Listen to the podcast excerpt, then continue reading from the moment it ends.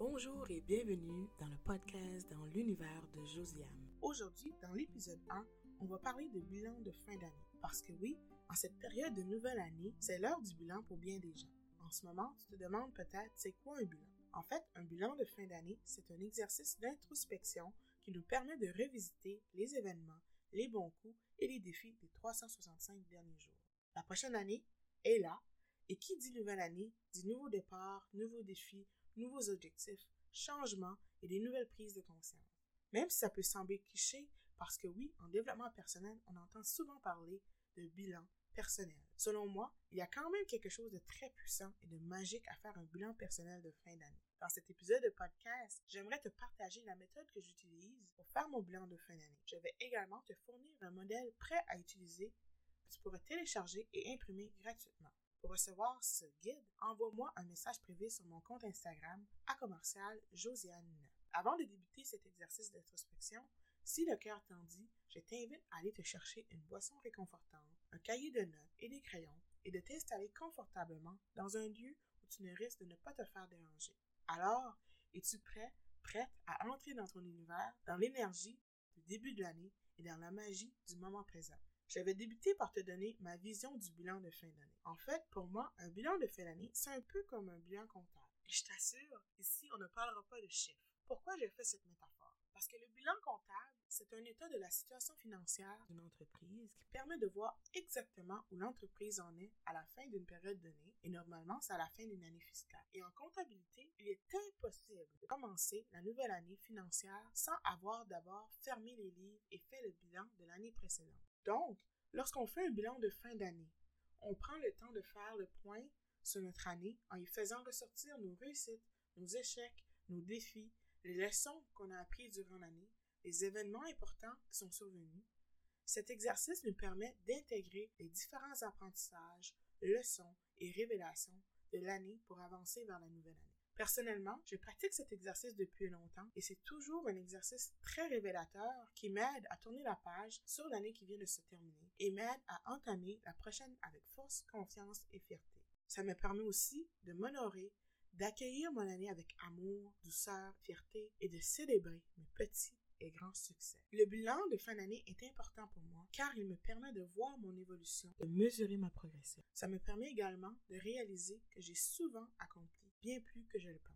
Il est selon moi essentiel de s'arrêter pour observer le chemin parcouru au cours des douze derniers mois. Cet exercice permet d'avoir une vision plus claire de nos désirs, de nos objectifs, de nos aspirations et de nos rêves pour la prochaine année. Et ça nous permet de faire une certaine paix intérieure avec l'année que nous venons de vivre. Alors, si tu souhaites te retrouver dans un contexte idéal lorsque tu feras les exercices que je te propose, voici quelques éléments à considérer pour bien te préparer. Donc, ici, je te donne quatre conseils pour t'assurer de réussir le bilan que tu vas faire. Le premier conseil, c'est de te réserver un bloc de temps parce que on le sait que nos vies sont occupées et si on ne met pas ça à notre agenda, ben, on risque de pas le faire. Et le deuxième conseil que je te donne, c'est de trouver un endroit calme pour te déposer pour faire ton bilan. Mon troisième conseil, ce serait d'avoir quelque chose à ta disposition pour écrire un journal, des crayons, des marqueurs ou imprimer le guide. Et mon quatrième conseil, ce serait d'écrire avec le cœur ce qui monte à l'instant présent, sans jugement. Et pour moi, ce dernier conseil, c'est lui qui est le plus important. Et maintenant, tu vas peut-être me dire, oui, mais Josiane, pourquoi faire un bilan de fin d'année? Quels sont les bienfaits? Alors, selon moi, faire un bilan de fin d'année, ça permet en fait de constater nos progrès. Et lorsqu'on constate nos progrès, ça nous remémore la personne que l'on était il y a un an. Ça nous permet également de constater que l'on a progressé sur certains points et cela renforce notre sentiment de réussite et d'estime de soi. Et si le bilan nous permet de constater nos progrès, ça nous permet également de constater nos erreurs. Donc, lorsqu'on fait un bilan, ça nous permet de se rendre compte qu'on n'a pas évolué sur certains points alors qu'on aurait aimé le faire et cela nous donne l'occasion de se demander pourquoi nous n'avons pas évolué, quelles erreurs nous avons commises et comment nous pourrions éviter de les faire dans la prochaine année. Le bilan nous permet également de renforcer notre confiance en soi, parce que lorsqu'on constate que l'on a peut-être osé faire des choses que l'on n'osait pas faire auparavant, on va renforcer notre confiance en soi et ça valide notre capacité à faire des choses à l'avenir qu'on ne ferait peut-être pas aujourd'hui. Et faire le bilan, ça améliore notre bien-être au quotidien parce que Peu importe la nature de notre année, faire ce bilan nous permet d'apprécier l'instant présent, de repenser aux éléments positifs, nous met dans une énergie et une dynamique positive dans l'instant présent, et repenser aux éléments qui ont été plus négatifs nous permet de constater que malgré cela, nous avons grandi et que cela a contribué à faire de nous la personne que nous sommes aujourd'hui. Donc, tout est une question de perception quand on focalise sur le positif. Et cela, ben, ça améliore notre bien-être en général. Et le bilan de fin d'année nous permet également de nous préparer vers la prochaine année. Quand on fait les bilans de fin d'année, on se rend compte assez rapidement de ce qui a plus ou moins bien fonctionné et surtout de ce qu'il faudrait mettre en place pour faire en sorte que l'année suivante soit meilleure. C'est donc le moment de préparer nos objectifs, nos plans d'action pour l'année qui vient d'arriver. On y gagne ainsi de la motivation, l'organisation et ça a une efficacité pour réaliser nos rêves. Maintenant, avant de te proposer les trois exercices, j'aimerais t'apporter dans une méditation guidée. En ce moment, je te demande de fermer les yeux. Ferme les yeux. Prends le temps de te déposer dans l'instant présent. Assis-toi confortablement dans une position assise. En ce moment, je te demande de penser à la dernière année. De penser ta résilience, à ta force intérieure, au projet, au rêve que tu as réalisé. Cette année fut difficile pour plusieurs d'entre nous. Cette année a été remplie de défis, d'adaptation, de changements. Mais lorsqu'on retourne dans notre maison intérieure, on se rend compte que tout est là, à l'intérieur de nous.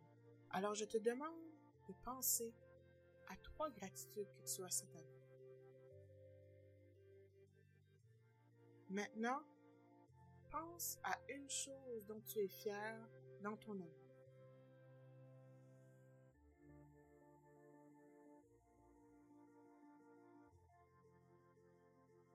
Maintenant, prends le temps de te remercier, de te féliciter pour tout ce que tu as accompli. Tu as donné le meilleur de toi-même dans l'instant présent. C'est ce qui fait que tout est parfait. Tu es la personne que tu es en ce moment. Remercie la vie, l'univers pour les bons coups, pour les défis. Tu as su les remonter avec fierté, persévérance, force. Prends le temps de remercier les gens qui t'ont accompagné cette année. Lorsque tu seras prêt, prête, tu peux ouvrir les yeux et on va débuter l'exercice et le bilan de fin d'année. Merci la vie, merci à toi pour ta lumière. Namasté. Alors voilà pour la petite méditation et maintenant on est prêt et prête à débuter les trois exercices que je te propose. La première exercice que je vais te demander, c'est de fermer les yeux si le cœur t'en dit. Et tu vas penser à la personne que tu étais il y a un an. Repense à ta situation professionnelle, amoureuse, financière, mais aussi à ton état d'esprit à ce moment-là. Étais-tu heureux, heureuse? Te sentais-tu épanoui? Te sentais-tu libre? Et comment était ton état de santé physique, mentale et spirituelle? Je te laisse quelques minutes pour pouvoir écrire ou réfléchir. Et pour ceux et celles qui vont faire l'exercice avec moi en ce moment, je vous invite à mettre mon podcast pause pour vraiment te déposer et répondre aux questions que je te propose. Et si tu n'as pas le temps à l'instant de faire le bilan et que tu souhaites m'écouter, je te propose de mettre à ton horaire un moment pour le faire. Parce que moi, aujourd'hui, je vais quand même aller rapidement, mais je pense que tu vas en ressortir des bienfaits si tu prends vraiment le temps de te déposer. Alors ça, c'est ma première exercice que je fais lorsque je fais un bilan personnel de fin d'année. Le deuxième exercice que je te propose, c'est un exercice que j'adore faire à chaque année. Ça m'amuse. Alors on va s'amuser ensemble et c'est de mettre des mots sur notre année 2021. Je vais te poser trois questions. Et la première question, ce sera de décrire ton année en trois mots. Pour ma part, les trois mots qui montent, c'est transformation, expansion, contribution. Alors pour moi, c'était une année où je me suis transformée, j'ai partagé ma lumière, j'ai contribué à la nouvelle terre, j'ai contribué à l'amour universel. Alors ce sont les trois mots qui sont montés pour moi. La deuxième question, c'est d'écrire ton année avec une phrase. S'il y a plus qu'une phrase qui monte, c'est parfait. Pour moi, ce qui est monté, c'est une année magique remplie de sorties de zone, d'adaptation. Alors cette année, il y a beaucoup de choses que j'ai faites pour la première fois. Il y a beaucoup de choses que je me suis permise de faire et d'être authentique envers moi-même et vraiment de reconnecter à mon essence, à mon intuition et à ma voix du cœur. Et c'est ce qui m'a permis de faire des sorties de zone comme le podcast que je suis en train de vous transmettre. Ensuite, la troisième question, décris ton année avec un thème. Par exemple, ça pourrait être l'année du changement, l'année du deuil, l'année des transformations. Donc, tu choisis qu'est-ce qui monte. Et moi, ce qui est monté, c'est l'année des nouvelles rencontres et l'année des deuils. Et c'est drôle parce que c'est un peu le contraste de un et l'autre. Alors, pourquoi l'année des nouvelles rencontres? Parce que cette année, j'ai été choyée dans mes groupes de développement personnel. J'ai fait la rencontre de plusieurs belles âmes de lumière qui ont croisé mon chemin et qui m'ont permis de connecter avec eux et de m'élever. Était aussi l'année des deuils pour moi, pour plusieurs raisons. Et lorsque je parle de deuil, ça sera peut-être un autre sujet de podcast que je pourrais vous transmettre. Mais lorsque je parle de deuil, c'est pas nécessairement le décès d'un être cher. Ça peut être arrivé dans toutes nos sphères de notre vie. Et pour moi, pourquoi c'était l'année des deuils?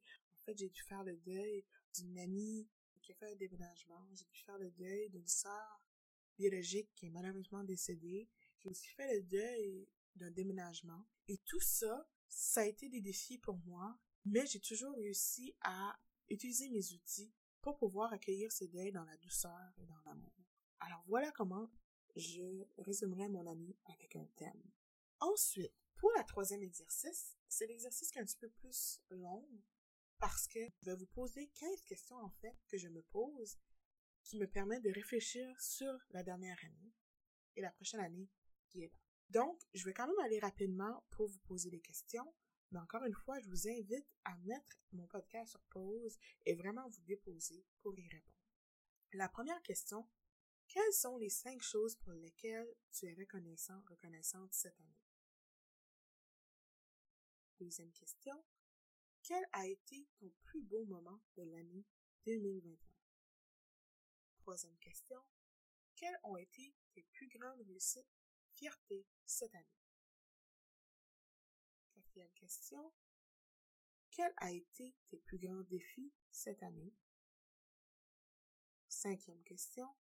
Quelles leçons as-tu appris sur toi-même et sur la vie cette année? Sixième question. Qu'as-tu fait pour la première fois cette année? Septième question. De quoi aimerais-tu te détacher dans la prochaine année? personne, une croyance, une habitude, un bien matériel? Huitième question. Quel rêve as-tu réalisé cette année? Neuvième question.